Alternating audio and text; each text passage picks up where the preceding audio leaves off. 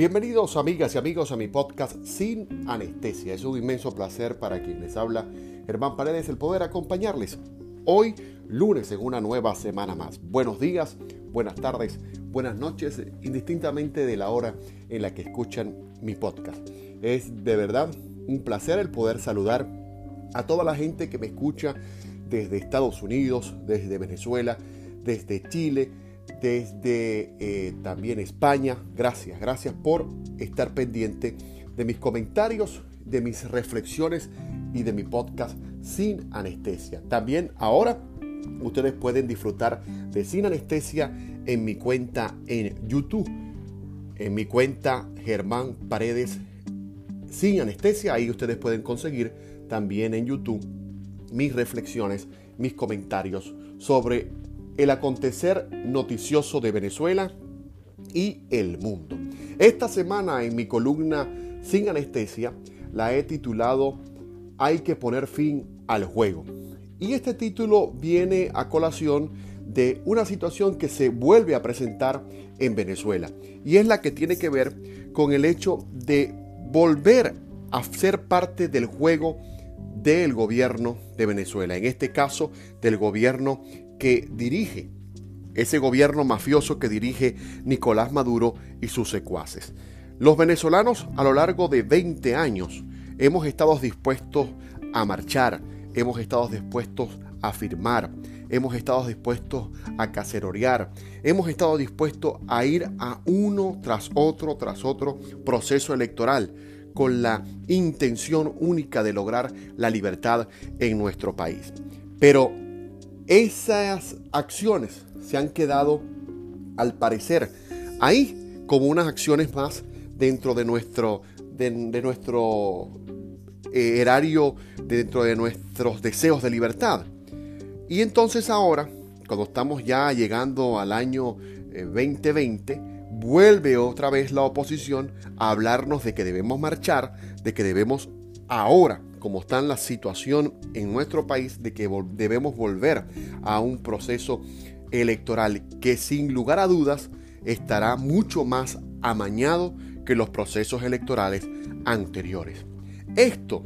nos lleva a reflexionar sobre el hecho de cómo se va a burlar la dirigencia opositora de la oposición a la que se ha tenido disponible para todo con una situación semejante como esta. No se le puede decir a un pueblo que está mancillado, que está sumergido en la miseria, a un pueblo que está luchando por subsistir, que la salida es ir nuevamente a un proceso electoral donde todas las reglas, donde todas las acciones que involucran ese proceso electoral son manipuladas por un grupo de mafiosos que forman parte de un gobierno usurpador que somete a la gente a los desmanes que, estamos viviendo en la actualidad. No se puede como opositor decirle a la gente que las cosas se van a solucionar con un proceso electoral amañado como este que está viviendo el pueblo venezolano. Es totalmente, es totalmente eh, ilógico el que la gente tenga que aceptar esa situación. La unidad la hemos mantenido durante años, porque eso sí es verdad.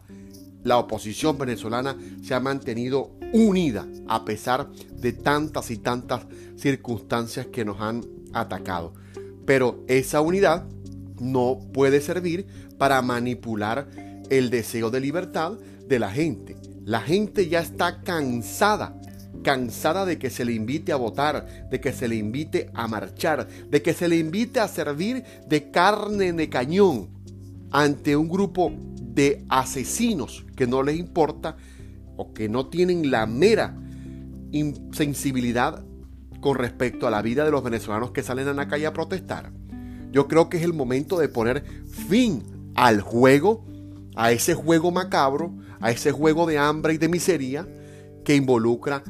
a el gobierno de Nicolás Maduro, heredero del gobierno de Chávez, y que ahora también quiere involucrar a eh, eh, personeros de la oposición en Venezuela.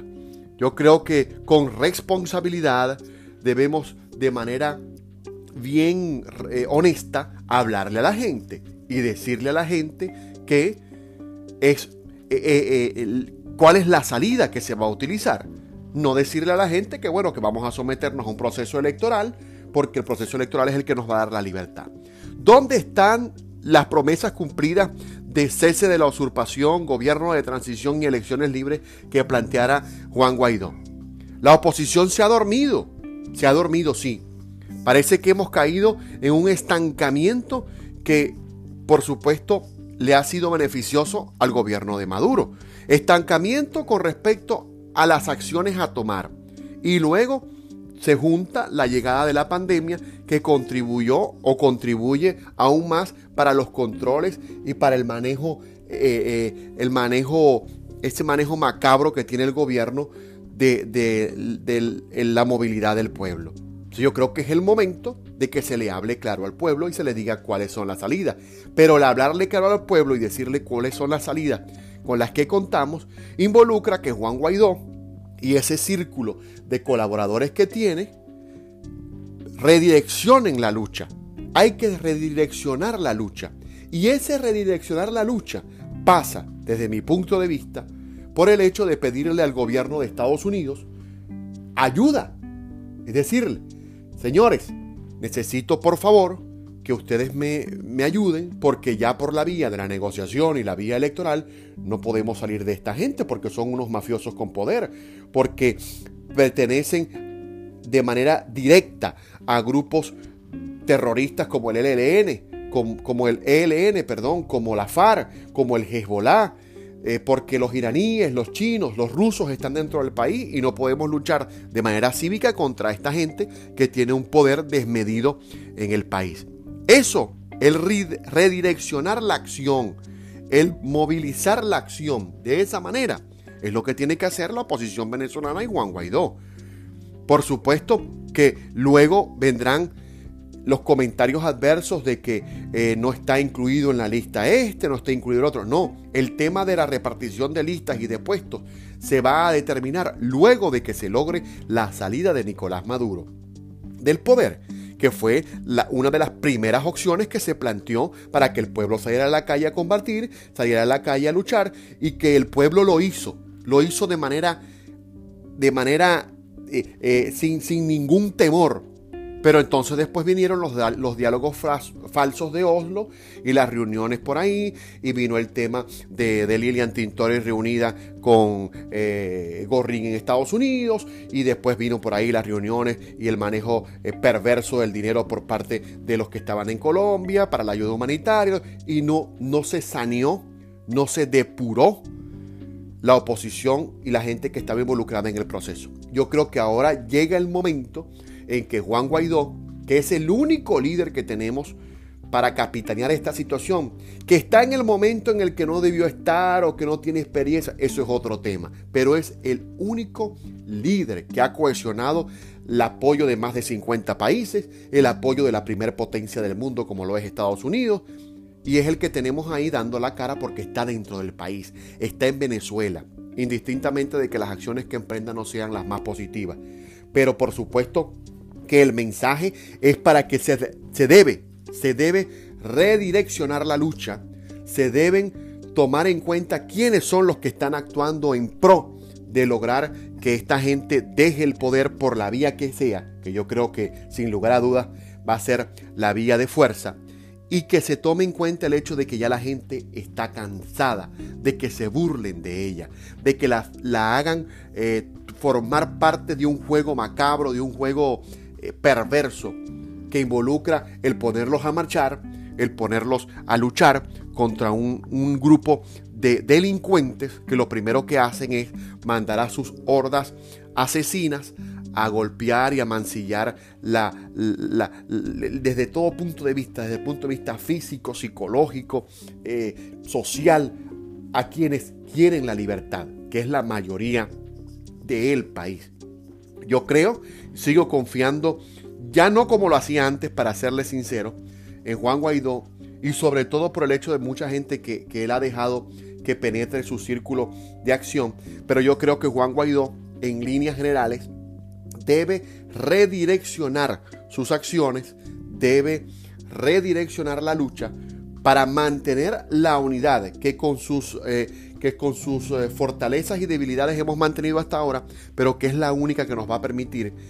que Él nos cumpla las promesas que nos hizo de cese de la usurpación, gobierno de transición y elecciones libres. Porque sin lugar a dudas, la gente planteó totalmente su confianza en las acciones que iba a emprender la Asamblea Nacional cuando se llegó a ese triunfo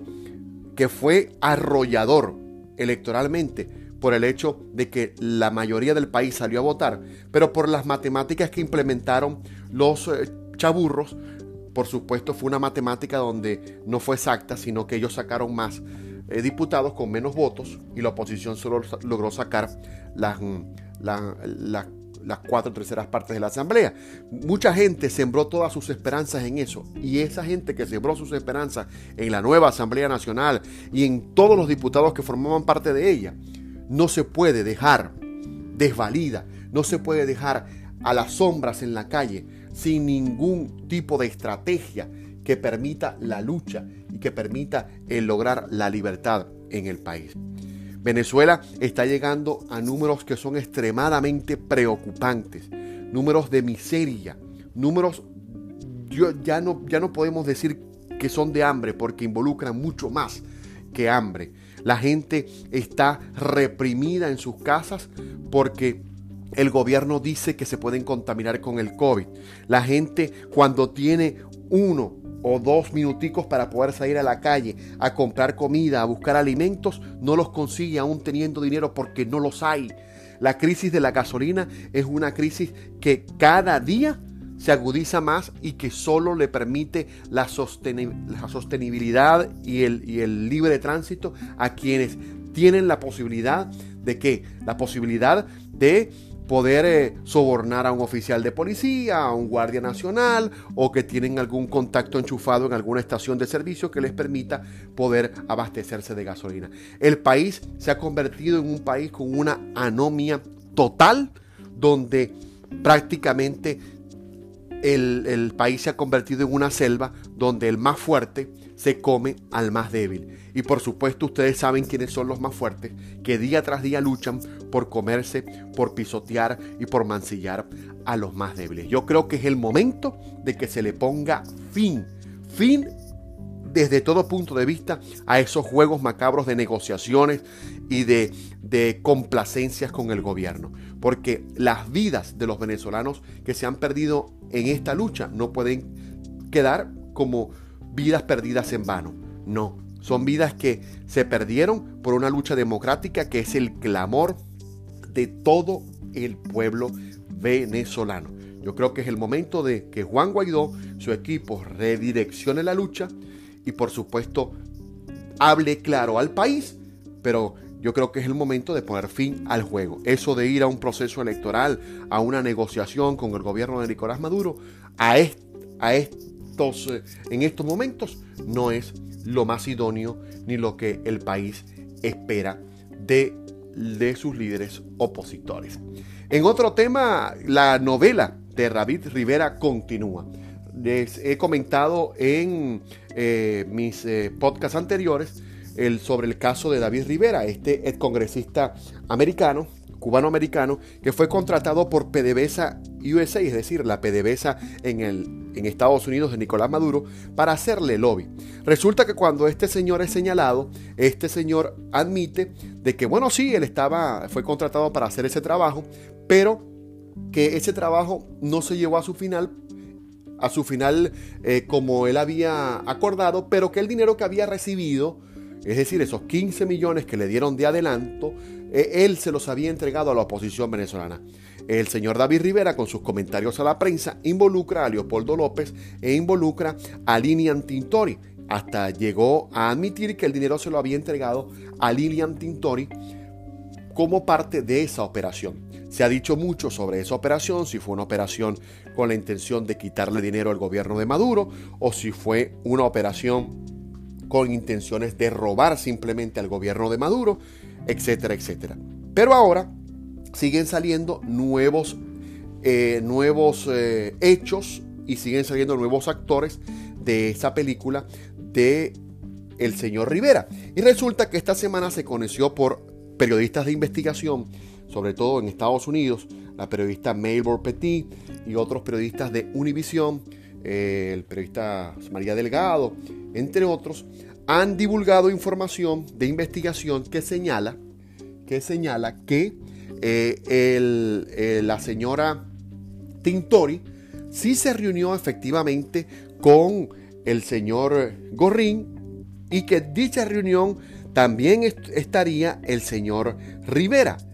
Esta reunión se realizó, no sabemos si fue con el lobby del señor Rivera, en la ciudad de Miami, específicamente en la casa del señor eh, Raúl Gorrín, y tuvo como, este, como objetivo una conversación de la cual, según algunos testigos que estuvieron en dicha reunión, no se habló de dinero. Eso está por entreverse. Eh, la asistente de Leopoldo López, Sara Hanan George y el empresario Gustavo Perdomo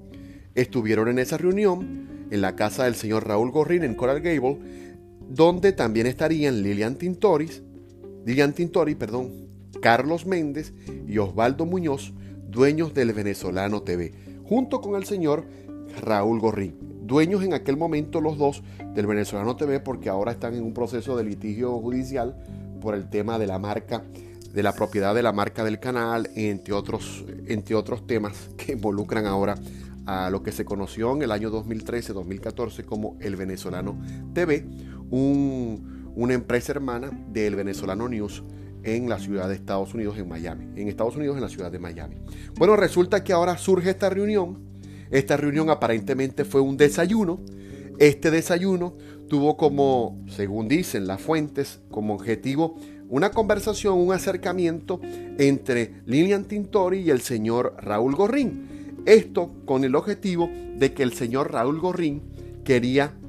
acercarse a la oposición para, como eh, hablando claro y raspado, él librarse de las responsabilidades que tendría que, a las que tendría que responder si el gobierno de Maduro caía en aquel momento. Aparentemente la reunión se realizó en el año 2017. En esa fecha Raúl Gorrín todavía no tenía orden de captura ni ningún tipo de restricción legal para estar en Estados Unidos. Iba y venía, y con, iba y venía de Venezuela a Estados Unidos. Eh, no tenía ningún tipo de restricción, pero sí hacía muchas reuniones o tenía muchas reuniones con personeros, empresarios importantes de la vida del jet set mayamero. Incluso se rumora, según investigaciones periodísticas, es rumor porque no hay confirmación, de que en una oportunidad Lilian, junto a otros empresarios eh, honestos de Miami, venezolanos que viven en Miami, eh, disfrutaron de reuniones en el propio yate de Raúl Gorrín. Y hasta, dicen eh, informantes periodísticos, que para las reuniones de Oslo, muchos se montaron en los aviones, propiedad del señor Gorrín, para ir a dichas reuniones. Reuniones que hasta ahora están entredichos si éste las promovía para poder librarse de responsabilidades ante el gobierno de Estados Unidos cuando Nicolás Maduro cayera. Recuerden que en el año 2017 las protestas en Venezuela contra el régimen de Maduro llegaron a tal punto que en algún momento se llegó a pensar que este saldría del país, renunciaría, pero bueno, luego entró la mano de los rusos y todo, eh, toda esa mampara que formaron junto con los cubanos y la cosa cambió, ahora la historia es otra. Pero eso es lo que está eh, corriendo. Es lo que está